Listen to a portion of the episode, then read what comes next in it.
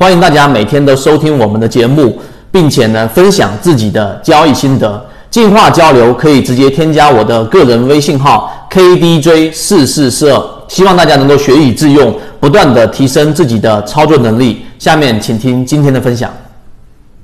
好，今天三分钟给各位去讲一个五档买入法。五档买入法呢，实际上在我们圈子当中也一直讲过。大部分人交易可能就是全仓买全仓卖，会认为那些分批建仓或者说小仓位建仓的人是过于谨慎，或者说啊认为不会像我们全买全卖那么豪迈。但实际上，真正的交易者都明白，全仓买全仓卖，实际上就已经把自己置身于非常大的风险当中。那么今天三分钟，我们给各位去讲讲五档买入法到底是怎么样去操作。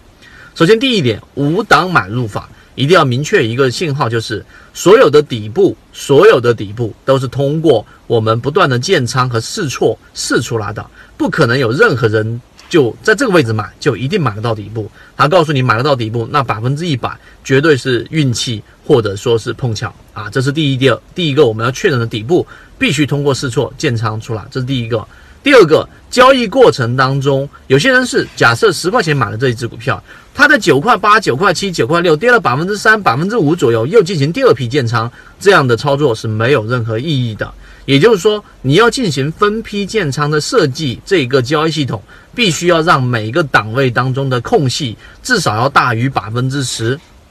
百分之十。这是第二个，所以只有这样去建仓，才有可能在大的程度上把你的成本摊薄，把你的风险降低。这是第二个，第三个。那有一些个股呢，它几乎就是没有办法出现百分之十跌幅之后再反弹，怎么办？这是一个好的事情，也就是说它没有办法出现了我们所说的可能这一种预期的大幅下跌，反而反抽向上了。那么这个时候你要设计另外一个买点，也就是说在我们的五档买入版五五档买入法的这个完整版视频当中会提到，在相对的原有成本价高位，你甚至还可以进行一个补仓。这样子的话，虽然说成本稍微有提高，但同时也就是说你买到了一个相对的底位，这是第三点。第四点，五档买入法实际上是避免你出现我们的这一种重仓被套牢的一种操作，因为随着你的仓位建立和你每一个不同档位的仓位的设计，你实际上是可以把